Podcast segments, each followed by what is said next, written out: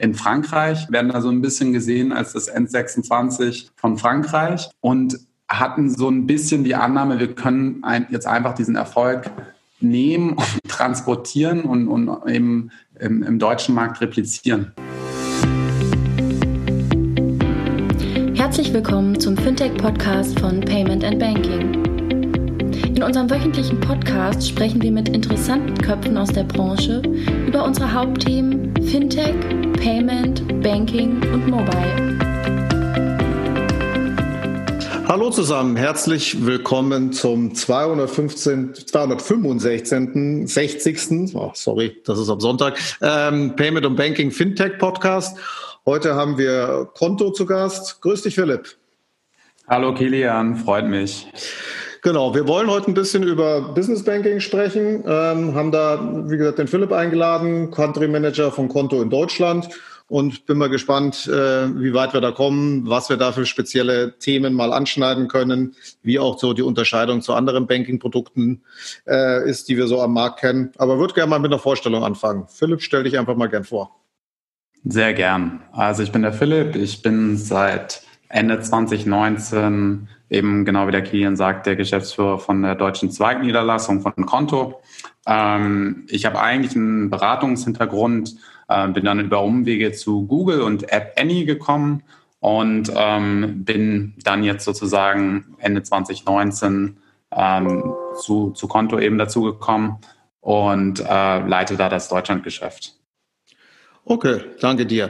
Bevor wir einsteigen, noch kurz Dank an unsere Sponsoren, ähm, unser Hauptsponsor und langjähriger Begleiter Mastercard und an zweiter Stelle auch noch in eigener Sache wollen wir ein bisschen was über unsere beiden nächsten Veranstaltungen äh, noch erzählen. Die Banking Exchange, die BEX, wo du, Philipp, ja auch damit dabei bist, die wir mhm. dieses Mal ja zum ersten Mal virtuell machen oder kombiniert virtuell, nicht ganz virtuell, ähm, gegeben der entsprechenden Umständen die wir alle so, mit denen wir uns alle so rumschlagen müssen. Und die Transactions, die im November kommt, dann wieder eine größere Veranstaltung, wo wir bis jetzt guter Dinge sind, dass die ganz normal abläuft. Also gerne, wenn ihr dazu Fragen habt, ähm, gerne auch an die Sponsoren da draußen, äh, sind wir immer dankbar, weil gerade das Event-Business im Moment nicht das Allereinfachste ist. Aber zurück zum Thema. Philipp, willst du uns ein bisschen was über Konto erzählen? Wer seid ihr? Woher kommt ihr? Und warum macht ihr das Ganze? Unbedingt, sehr gern. Also Konto ist äh, letztendlich ein französisches äh, Fintech-Produkt, 2016 gegründet worden von äh, dem Alexandro und dem Steve. Ähm, ist dann in 2017 eigentlich mit dem initialen Produkt an den Markt gegangen. Ähm, ein einfaches Geschäftskonto für, für kleine und mittlere Unternehmen. Ähm, Im ersten Schritt war der, der Fokus sehr stark auf die, auf die Freelancer und Einzelunternehmer gerichtet. Und dann äh, sukzessive hat man sich dann stärker auf, auf die kleineren und mittleren Unternehmen auch konzentriert. Ähm, ja, ich würde sagen, dann so richtig, richtig losgegangen ist es 2017, 2018 äh, mit der Serie A, äh, wo, dann, wo dann auch relativ prominente Investoren mit dazugekommen sind ähm, und wo man dann Ende 2018 schon die ersten 25.000 Kunden hatte und auch die auch in Sachen Mitarbeiter, ähm, wenn das Unternehmen deutlich größer geworden ist. Ähm, Ende 2018 waren, waren wir dann bereits 130 Mitarbeiter, wenn ich mich richtig entsinne. Und ähm, dann ging es so im nächsten Schritt ähm, hin, hin zu 2019 ging es dann um das Thema ähm, Expansion, ähm, weil eben die Idee von, von Konto ist, ähm, die führende Online-Business-Bank für, für Europa, europäische ähm, kleine und mittlere Unternehmen zu werden. Und ähm, von daher war dann auch ganz klar ähm, die Devise, wir wollen in, in unterschiedliche in die Kernmärkte Europas ähm, mit unserem Produkt und dieses Produkt eben transportieren. Da hat man sich dann die Märkte Italien, Spanien und Deutschland ausgesucht. Ähm, in 2019 wurden die dann auch erstmals sozusagen angetestet Mitte 2019. Und Italien hat dann sozusagen den Anfang gemacht. Dann, dann war es Spanien hin zum August. Und äh, mit Deutschland sah es dann so aus, dass wir, dass wir letztendlich Ende 2019 ready waren und das Produkt soweit äh, lokalisiert hatten und sind dann 2020 gestartet. Genau.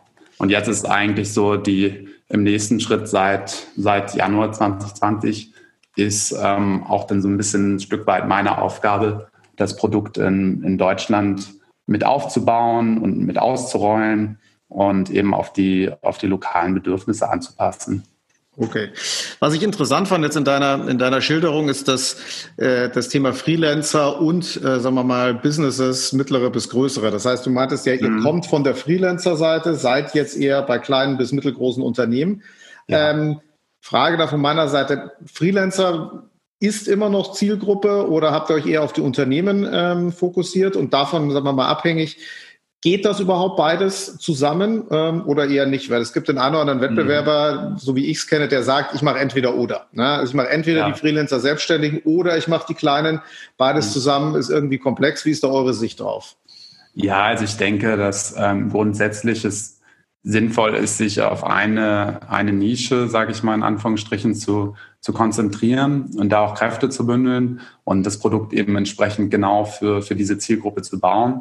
Ich glaube aber, also was wir auf jeden Fall festgestellt haben, ist, dass das Produkt so wie es ist, ähm, wo für diese unterschiedlichen Sub Segmente oder diese unterschiedlichen Zielgruppen, also Freelancer, Freiberufler, Solo-Selbstständige, aber auch eben kleine und, und mittlere Unternehmen durchaus funktionieren kann.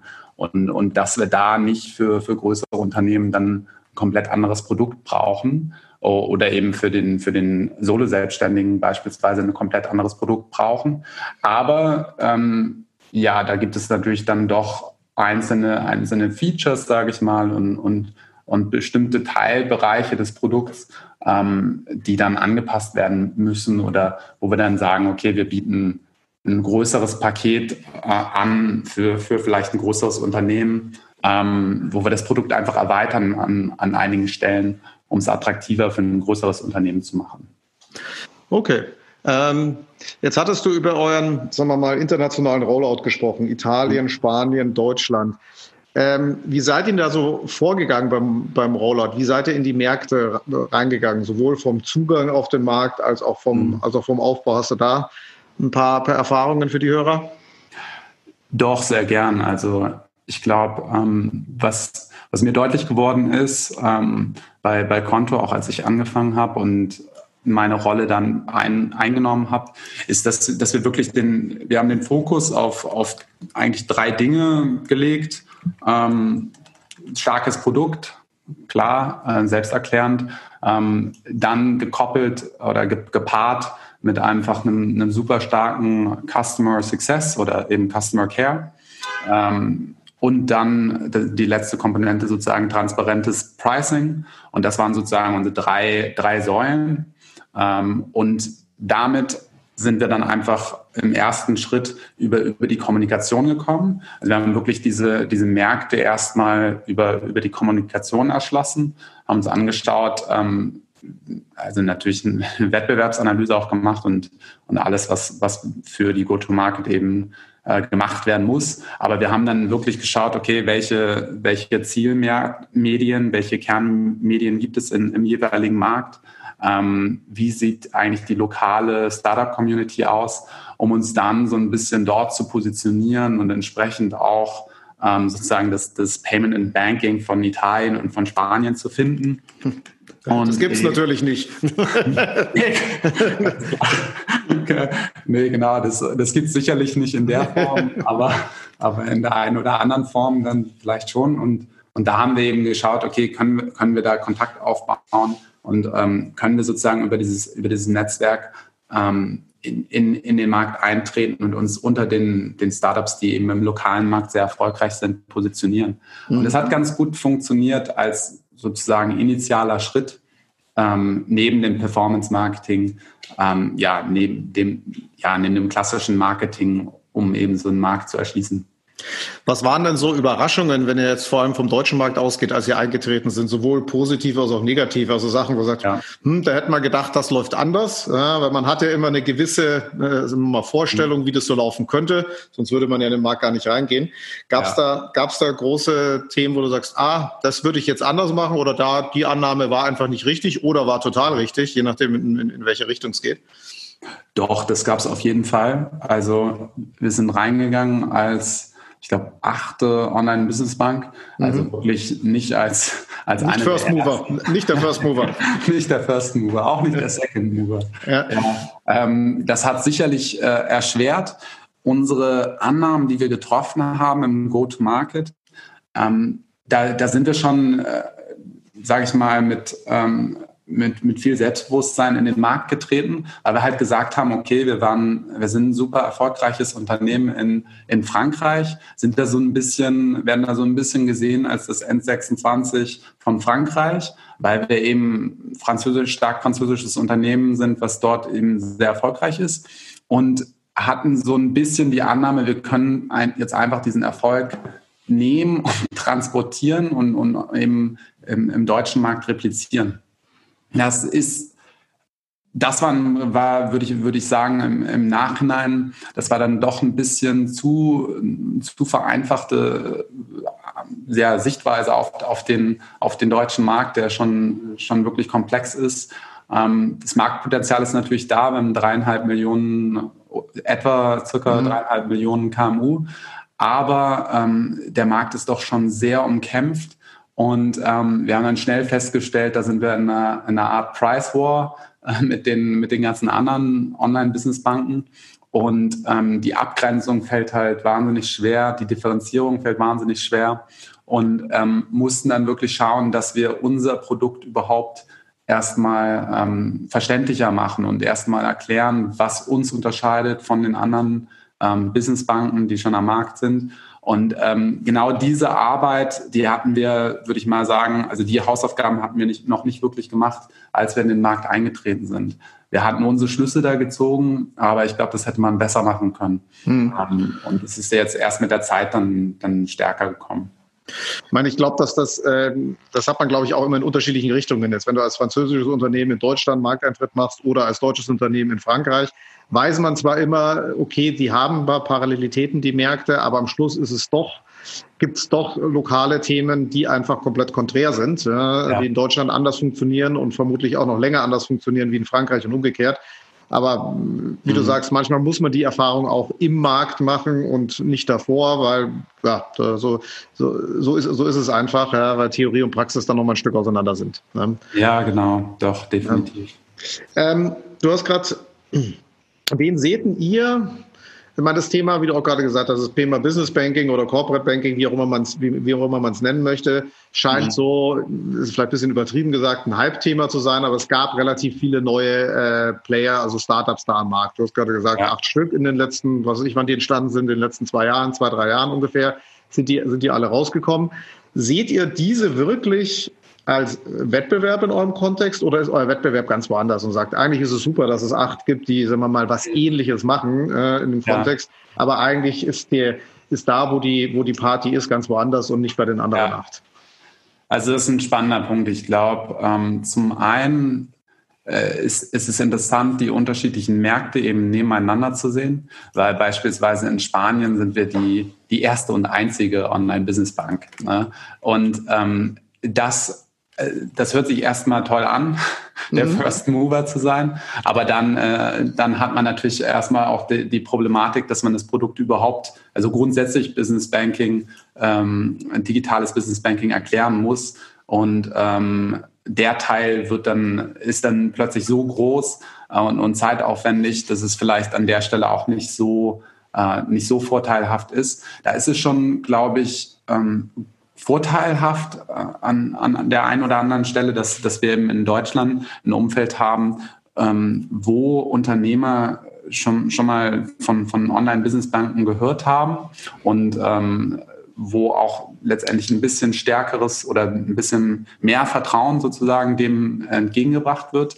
Ähm, und äh, da, da sehe ich so letztendlich, da, da sehe ich den Vorteil drin. Aber ähm, ich sehe es auf jeden Fall nicht als als direkte, direkten Wettbewerb an der Stelle. Also was wir sehen ist, oder, oder was, was wir tun, ist letztendlich, wir sagen, es gibt dort einige Spiele, die wir interessant finden und ähm, wo wir sagen, die sehen wir so ein bisschen als Inspiration an.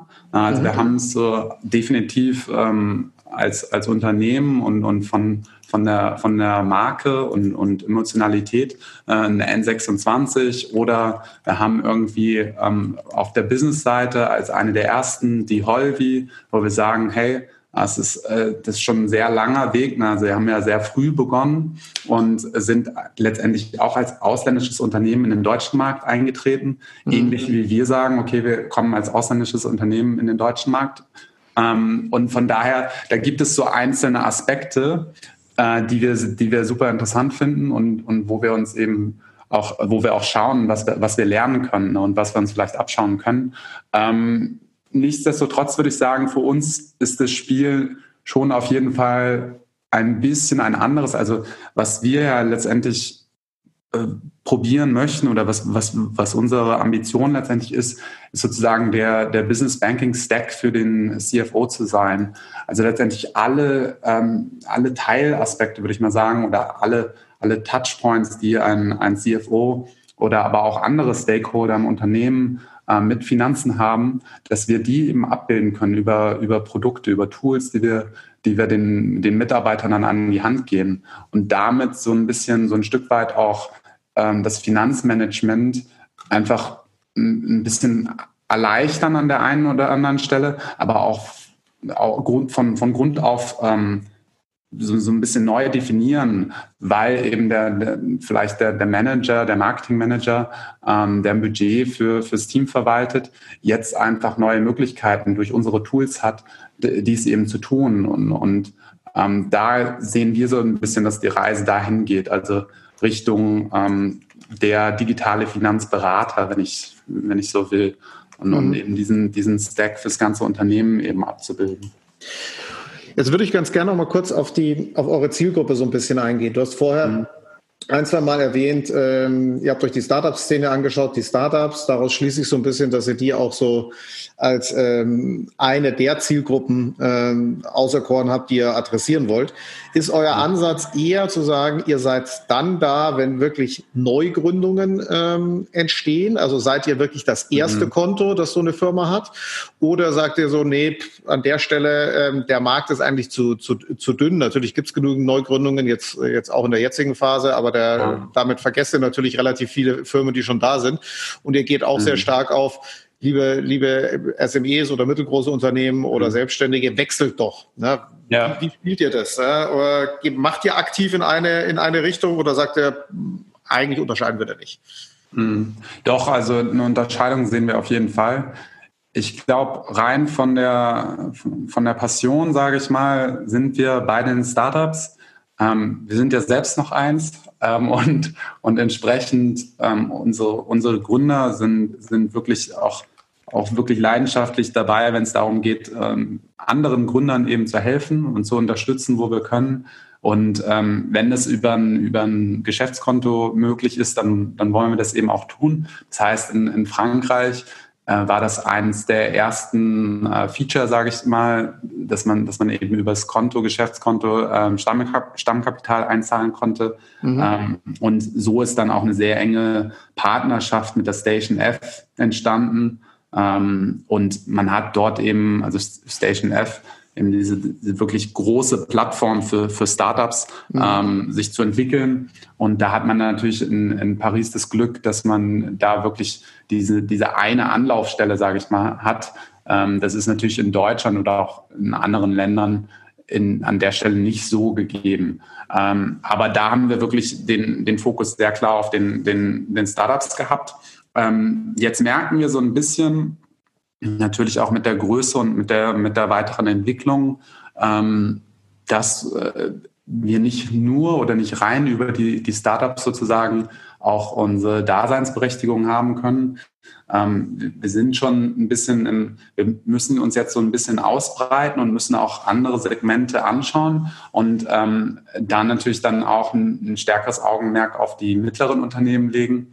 Und ähm, bei denen ist es so, dass, dass sozusagen diese, diese Wechselbereitschaft, ähm, da ist einfach, äh, würde ich mal sagen, grob zusammengefasst, da fehlt es aktuell noch an Vertrauen. Also mhm. das sind, das sind so diese, diese Beziehungen ähm, mit der Bank, ähm, zu, zu dem mittleren Unternehmen, die ist über Jahrzehnte gewachsen und ähm, da ist es einfach noch aktuell sehr schwierig, jetzt nach zwei, drei Jahren am Markt zu sagen, okay, ähm, wir lösen das jetzt sozusagen ab, kommen mit einem komplett neuen Produkt, mit einer komplett neuen Art und Weise, wie wir eben ähm, Geschäftsbanking machen. Und ähm, dafür wollen wir jetzt einfach das oder oder da, dafür, das möchten wir euch anbieten und, und kommt doch zu uns.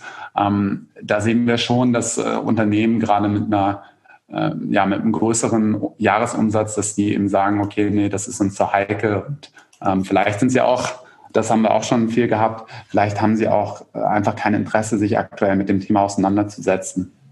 Ja, was ich mir schon vorstellen kann und was ich glaube, dass auch ein Unterschied ist zum, zum B2C-Modell. Also im B2C-Modell mhm. hat man ja, selbst wenn man schon ein Konto hat, und in der Regel hat ja jeder schon ein Konto oder zwei oder drei, ist es jetzt kein mhm. großes Problem, sich zusätzlich noch ein Number 26, ein Revolut, ein Curve oder was auch immer für ein Konto zu machen. Das schadet erstmal nicht. Ja? Zumal die meisten dort ja mit, äh, mit kostenlosen oder so, so gut wie kostenlosen Paketen reingehen, ist, haben die damit natürlich die Hürde äh, so klein wie möglich gemacht für einen Neukunden. Ne? Ja. Ich bin, die spannende Frage ist, macht so dieser Ansatz scheint ja, äh, das ist, passt glaube ich auch zu dem, was, was du sagst, im, im Business oder im Corporate Banking nicht so sinnvoll zu sein. Weil wenn ich ein kleines Unternehmen bin, ich will eigentlich gar keine zwei Konten haben oder gar keine ja. drei Konten. Ne? Was mache ich damit? Ne? So, dass ja. ich bin mit dem einen schon überfordert, dann zweites macht es in der Regel nicht besser. Das heißt, mhm. du hast immer das Thema, dass die wahrscheinlich dann das, wie, wie du sagst, das Vertrauen und auch die eigene Motivation haben müssen, dass sie komplett ja. wechseln. Ne? Ähm, ja. Dass sie sagen, so, ich gehe jetzt rüber, ich ziehe das alles um. Das ist ja immer ein bisschen Arbeit, äh, weil das ist mhm. ja in die entsprechenden Prozesse ja eingebunden bei so einem Unternehmen. Ähm, und das ist sicherlich jetzt äh, macht die Hürde so ein Stück, Stück größer. Ja, würdest du dem zustimmen und so sagen, da muss man einfach dran arbeiten an allen, an allen Fronten. Das kann man nicht so richtig ändern. Und das macht mhm. vielleicht die Wachstumskurve ein bisschen langsamer. Klar, B2C ist anders, ja, also in dem, mhm. in dem Sinne. Aber da muss man einfach durch. Oder, oder gibt es da Tricks? Ja, ich glaube, äh, also ich glaube, Dinge, die wir, die wir auf jeden Fall sehen, die ich jetzt so als übergeordnete Trends einordnen würde, ähm, da sind auf jeden Fall so Strömung, dass man sagt, okay, es gibt ja Teilbereiche im, im Unternehmen, die gehören eigentlich, äh, also das wäre schön, wenn, wenn die Bank, wenn die Hausbank äh, die abbilden würde. Ne? Ähm, Beispielsweise, ich bin, ich arbeite in einer Beratung und ich mache jetzt meine Reisekostenabrechnung und ähm, das wird dann, das tue ich irgendwie über ein, über ein Tool wie beispielsweise Concur. Und ähm, da gibt es natürlich Schnittstellen und Anbindungen und das, das wird relativ äh, gut gemacht und, und auch vereinfacht dargestellt. Ähm, aber es wäre doch schön, wenn ich das alles aus meinem ähm, Geschäftskonto herausmachen könnte. Und ich glaube, das ist, jetzt einfach nur ein Beispiel, aber ich glaube, es gibt viele solcher Beispiele, äh, wo man doch sieht, dass, äh, dass einfach das, das Potenzial ähm, innerhalb de, des, des Unternehmens eben über, über das, über das ähm, Business Banking hinaus, was, also das, was wir ähm, bei uns oder, oder auch, auch so Beyond Banking eben nennen, äh, dass es da eben Dinge gibt, ähm, die über das alltägliche Banking hinausgehen, ähm, die aktuell einfach noch nicht so gut von der, von der traditionellen Hausbank abgebildet werden. Und wo ich eher das Potenzial sehe, eben genau dieses, ähm, diese Komplementärbank vielleicht im ersten Schritt zu werden, mhm. ne, ähm, wo, wo vielleicht das Unternehmen sagt, okay, äh, ich kann jetzt die Reisekostenabrechnung beispielsweise über, über Konto machen. Ähm, vielleicht mache ich das statt ich, stattdessen, also statt des, dass ich jetzt irgendwie Conquer nehme, nehme ich vielleicht Konto an der Stelle. Und ähm, so werde ich erstmal komplementär ähm, Account für, für das, das Hauptkonto, was dann vielleicht noch bei einer traditionellen Bank liegt. Mhm. Aber da, da sehe ich schon, da sehe ich schon auf jeden Fall Potenzial. Hattet ihr euch auch schon mal ähm, überlegt, in diesem Markt gar nicht über das Konto, sondern über die Karte einzusteigen? Also ich meine, äh, mhm. vergleichbare Modelle, wie es zum Beispiel bei ja. Plio gibt aus, aus mhm. Dänemark, wie es die, ähm, wie, ich glaube, Payhawk aus, aus, aus Polen macht's auch. Da gibt's ja auch zwei, drei, die versuchen, den ähnlichen Markt zu adressieren, sagen, ich komme erstmal mit einer Karte, reduzierte Eintrittshürde, weil die kann man auch mit einem bestehenden Kontenkonstrukt nehmen, um dann gegebenenfalls später sich das, das auch zu holen. Waren es Überlegungen oder wie siehst du das? Das war tatsächlich keine Überlegung, nicht, dass ich wüsste zumindest. Mhm. Ähm, also ich glaube, die Idee war wirklich von seit, seit Beginn ähm, sozusagen diesen, diesen Business Banking Stack komplett abzubilden als, als Vision. Mhm. Und ähm, Nichtsdestotrotz würde ich sagen, äh, solche Modelle können schon, können schon auf jeden Fall sinnvoll sein und, und ich sehe da auch Potenzial. Ähm, ich glaube aber tatsächlich, das ist, dass es für, für einen Alex und einen Steve zu klein gedacht ist. Also ohne mhm. jetzt, ähm, ja genau, also das, das ist so, sozusagen für, für uns eher ein Teilbereich und, und, und sozusagen das, das ganz große Ticket, sage ich mal, ist wirklich ähm, diese, diese Herausforderung gegen die traditionelle Bank, ähm, wo, wo wir die größte, die größte Pain sehen und wo wir wirklich sehen, okay, ähm, tagtäglich, äh, dass, dass sich Kunden eben freuen, dass sie ein, Geschäftskonto jetzt haben, was vielleicht, ja, was vielleicht ein bisschen zeitgemäßer ist. Mhm. Wie seht ihr denn ähm, das Thema Finanzierung? Ähm, also mhm. Kredite, äh, klar, also Überziehungskredit, richtige Kredite oder was es da alles so an Produkten am Markt gibt. Mhm. Wie stellt ihr euch dazu auf? Weil aus meiner Sicht ist es natürlich schon auch Teil eines Business Banking Stacks, die so eine Zielgruppe natürlich braucht. Ja? Jetzt keine ja. Riesenkredite, aber so mal die eine 10.000 bis 50.000 Euro Finanzierung passt ja schon zu so einer Zielgruppe. Ja, absolut. Nein, also das, das war ganz klar auch unser, unser Fokus in, jetzt in 2019 und, und jetzt auch für, für dieses Jahr sozusagen die ähm, genau vor der Herausforderung standen wir. Wir wurden natürlich viel angefragt von, von unseren Kunden, ob wir ähm, Kredite anbieten können. Und auch jetzt gerade in der aktuellen Corona-Situation äh, wurden wir viel von Unternehmen angesprochen aufgrund von Liquiditätsengpässen, mhm. ähm, ob wir eben entsprechendes tun können.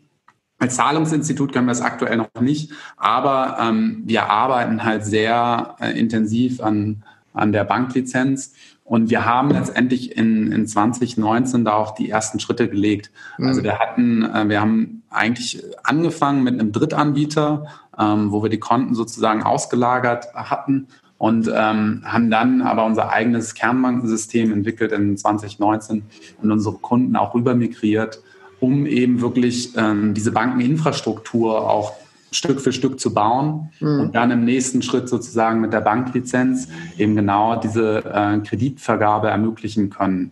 Und dann ähm, werden wir, oder der, der Plan ist sozusagen in der, in der zweiten Jahreshälfte, ähm, dann die Lizenz auch zu bekommen, französische Banklizenz. Und dann zum Ende des Jahres oder Anfang nächsten Jahres eben ähm, mit einem ersten Produkt zu starten, beispielsweise Überziehungskredite, ähm, um, um dann wirklich in, in diesen Kreditbereich auch stärker, äh, Finanzierungsbereich stärker reinzugehen. Ja, aber das ist, wie du es gerade gesagt hast, dass vor allem ähm, jetzt in der, äh, in der Corona-Covid-Phase äh, merkt man, und das merken, merken wir auch aus Feedback aus dem Markt, dass ähm, das ganze Thema Hausbank, so ein typischer äh, deutscher Begriff, den man da hat, ja auf einmal wieder einen gewissen Push kriegt, genau wegen dieser Kredite. Ne? Weil mhm. ganz viele kleine, ja. mittlere Unternehmen brauchen natürlich jetzt Hilfen, ne? egal in welche Größenordnung, ähm, die halt über die KfW zur Verfügung gestellt werden, wo man ganz schnell zu dem Punkt kommt, sagt, okay, es gibt nur ein paar Banken, die das eben dürfen. Ne? Ja. Und wenn ich jetzt ein kleines Unternehmen bin, was auch ich, irgendeine, irgendeine Gastro, die dringend jetzt mal einen, einen Kredit braucht, weil sie sonst alle pleite gehen, ähm, und sie haben ein Konto bei bei euch, bei Holvi, bei wem auch immer, dann, dann geht das alles nicht. Ja? Dann ja. heißt es immer so, ihr, ihr müsst zur Hausbank gehen und das sind keine Hausbanken. Genau. Ist das äh, unfair das, Advantage oder einfach blöder Zufall? Ich finde, das, ich finde, das ist ein super spannendes Thema, weil ähm, ich sehe den Punkt genau bei, die, bei dieser Vertrauensfrage. Da sehe ich eben, dass, dass die traditionelle Hausbank, äh, Universalbanken haben in der, in der aktuellen Krise, würde ich sagen, sehr stark an Vertrauen gewinnen können, äh, wenn sie es richtig gemacht haben. Mhm. Und ähm, das ist auf jeden Fall, da sehe ich sozusagen, die haben, wenn man wenn man es so will, die haben sozusagen diese Schlacht für sich gewonnen. Mhm. Aber ähm, diese, diese Makrotrends, ne, wenn ich jetzt beispielsweise an bargeldloses Bezahlen denke und, und wenn ich an bestimmte digitale Trends denke, da glaube ich, sieht man auch eine Beschleunigung. Also gleichzeitig, glaube ich, sieht man auch eine Beschleunigung und sieht ähm, auch die Vorteile von, von digitalen Produkten, ähm, wo die traditionelle Hausbank natürlich auch digitale äh, Produkte anbietet, digitale Konten anbietet, aber doch deutlich hinterherhängt.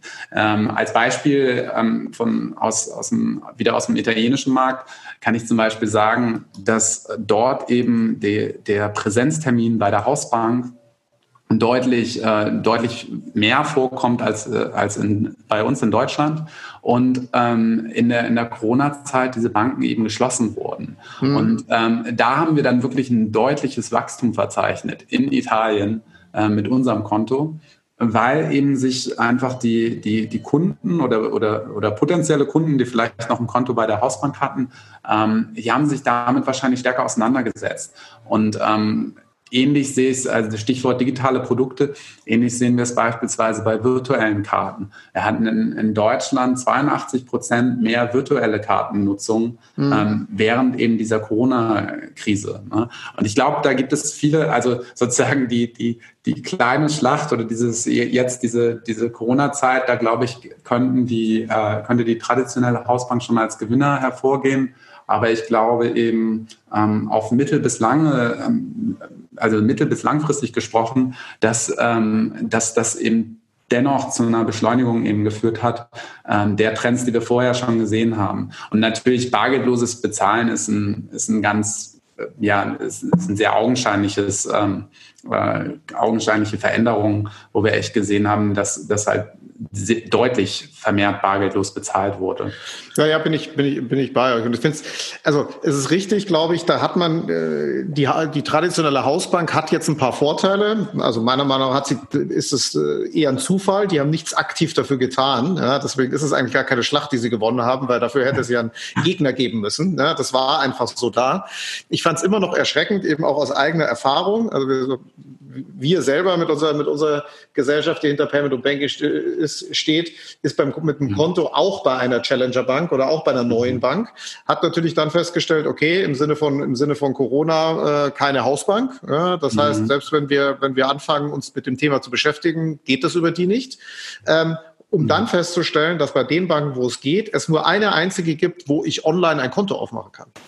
Bei allen anderen muss ich in die Filiale. Ne? So. Ja. Und ähm, das ähm, ist natürlich für jemand wie, wie uns, die komplett dezentral arbeiten und ähm, eigentlich jetzt keinen Vormittag Zeit haben, um sich in die Filiale zu setzen, weil wir, ich brauche keine Produktberatung, ich weiß, was ich ja. haben möchte.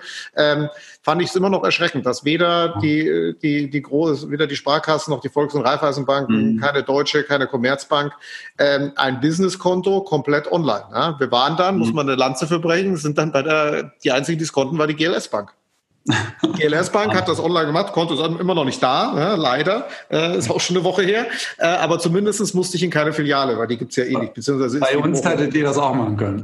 Genau, aber äh, ja, haben aber halt kein KfW. Ne? So, das ist, das ist der Nachteil. Ja, ja, ja, das ist der Knackpunkt. Ja. Das ist der Knackpunkt. Das ist bei den ganzen anderen auch so. Bei den, bei den neuen ist es alles easy. Ne? So, ja. Und da dauert es wahrscheinlich auch keine Woche.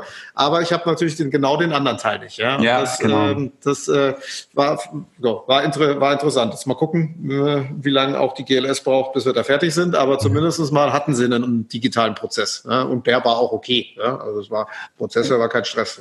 Ja, ja ich finde es ich find's auch, ich finde es bemerkenswert.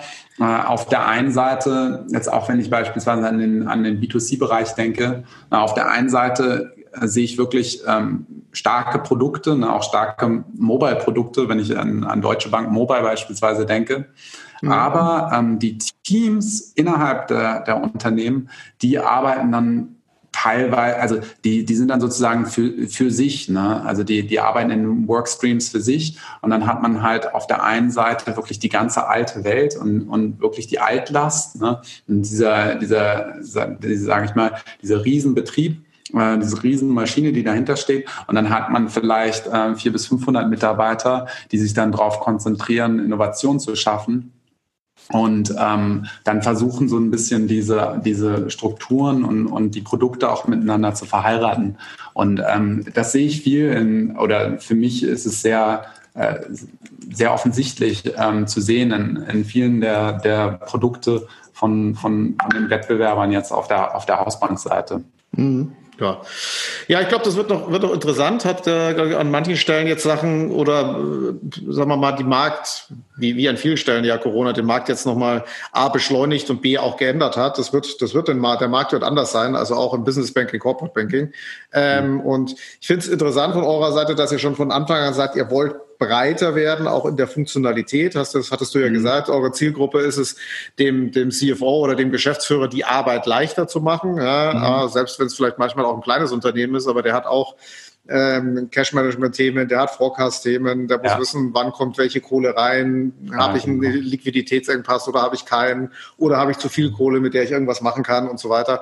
Das sind so, glaube ich, da die klassischen Fragen, die ganz oft ja. normale Konten einfach gar nicht hergeben. Ne? Ja, äh, genau. einfach keine nichts äh, dazu dazu nichts äh, tun und damit kannst du mhm. natürlich plus halt das, der Klassiker Reisekostenabrechnung, ja, der auch immer noch äh, ein großes ungelöstes Problem ist, trotz die Konkurs, der, der Konkurs dieser Welt, die auch schon ein großer Schritt sind, aber auch da, äh, mhm. das ist noch nicht vorbei. Ja, so. ja genau. Und ähm, heißt natürlich auch ein deutlich größeres äh, Investment in Produkt und Technologie ne? und genau. auch ein Produkt, das sich sehr, sehr lang noch weiterentwickeln muss, ne? so ja. in, in alle möglichen Richtungen.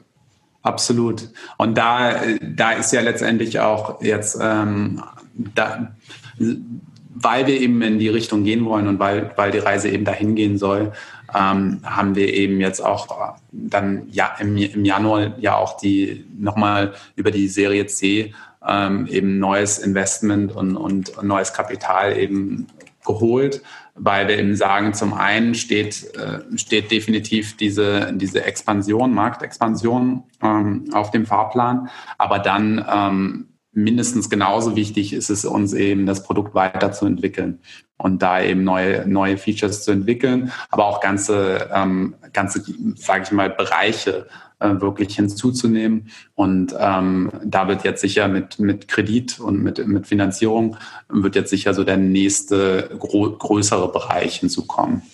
Okay. Ähm, ja, vielleicht, wie würdest du mal einen Ausblick wagen? Was ändert sich im Business Banking jetzt in Deutschland in den nächsten drei bis fünf Jahren? Wie schaut der Markt anders aus? Jetzt, wenn wir uns dann vielleicht mal äh, die Krisenphase überstanden haben in ein, zwei, drei Monaten, ähm, was, was passiert da? Was wird es geben? Was wird es nicht geben? Hast du da ein paar Ideen oder Ausblicke? Ja, also ich glaube, ähm, es, es gibt ja, ich würde ich würd sagen, es gibt zwei, zwei große zwei große Ideen. Entweder, entweder das ist so die, die Revolut, äh, Idee vom, vom Nick zu sagen, irgendwie in, in fünf Jahren gibt es nur noch Revolut. Und, und das ist es. Ne? Ähm, und auf der, auf der anderen Seite ähm, zu sagen, okay, es gibt, es gibt einen extrem fragmentierten Markt, äh, wo wir eben hunderte von, von äh, Fintech-Startups haben. Ich glaube, äh, meine Wahrheit würde oder, oder meine Prognose würde irgendwo dazwischen liegen. Ich glaube noch nicht, dass wir, dass wir am Ende sind. Ähm, einfach aufgrund dessen, also hier, hier in Deutschland erstmal gesprochen, einfach aufgrund dessen, dass, dass ich auf den Markt schaue und wirklich noch keinen klaren Gewinner sehe. Also ich sehe, ich sehe wirklich tolle, ähm, ja, to tolle Features und, und, und auch äh, Produkte ähm, und wo, woran wir uns auch letztendlich als, als Konto ähm, orientieren. Und das hatte ich ja auch eingangs schon gesagt. Und ich, ich sehe überall so kleine Teilbereiche, die ich, die ich super spannend finde ähm, auch bei, bei Contest beispielsweise, Smart Accounting, ähm, und wo ich sage, okay, äh, das, das finde ich, äh, finde ich wirklich super als, als Produktinnovation, aber ähm, ich sehe halt nicht wirklich den Gewinner oder der, der es äh, oder die, die es richtig, richtig gut machen. Und äh, glaube, da, da gibt's noch viel, viel Platz sozusagen. Ähm, selbst für, für, für, für neue äh, Startups, die jetzt hier nochmal in den Markt gehen möchten, ähm, im, im Business Banking jetzt sozusagen nochmal ähm, was zu bewegen. Und ähm, ich glaube, erst wenn wir diesen, wenn wir diesen Punkt erreicht haben, wo wir wirklich äh, das, sage ich mal, das Number 26 äh, der, der Businesswelt wirklich äh, hier in Deutschland auch haben und es auch so eine, so eine Marktdurchdringung gibt, dann glaube ich, ähm, wird es wahrscheinlich, äh, wird der Markt sich ein, ein, bisschen stärker konsolidieren. Aber bis dahin und ähm, dem Ganzen würde ich mindestens noch mal fünf Jahre geben. Bis dahin, glaube ich, wird es noch sehr viele ähm, neue Unternehmen geben oder Unternehmen, die eben jetzt Richtung Deutschland gehen und sich dort auch in den einzelnen Bereichen im, im Geschäftsbanking breit machen werden. Okay. Gut, ja, finde ich ein, find ich ein super, super Abschlusswort. Ähm, würden wir nämlich auch schon in Richtung Ende kommen. Gibt es noch ein Statement, Botschaft oder was auch immer von deiner Seite, die du den Hörern gerne noch mitgeben würdest am Ende?